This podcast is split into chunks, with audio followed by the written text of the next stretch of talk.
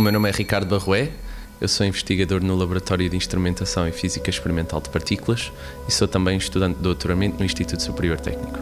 O bosão de Higgs é, na teoria que nós temos na física das partículas, a partícula está associada a um mecanismo através do qual as outras partículas ganham massa.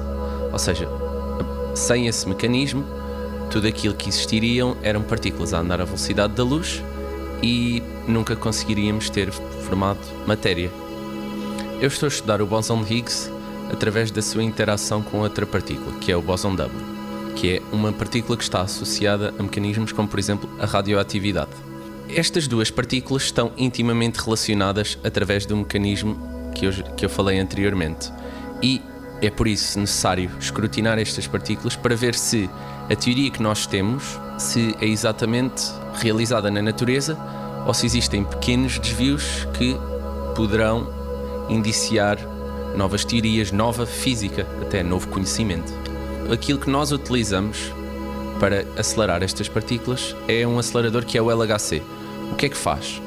Acelera prótons a velocidades muito altas, muito próximas da luz, e depois colídeos no centro de experiências, como o Atlas, que é um, uma, digamos assim, uma câmara digital gigante, que é um detector de 40 metros por 25, composto por outros detectores mais pequenos que detectam, por exemplo, a, as energias das partículas que resultam da colisão, detectam a sua trajetória e, através dessa informação, nós conseguimos, digamos, andar para trás no tempo e reconstruir partículas como o bóson de Higgs ou o bóson W. 90 Segundos de Ciência é uma produção conjunta Antena 1, ITQB e FCSH da Universidade Nova de Lisboa, com o apoio da Nova Artis.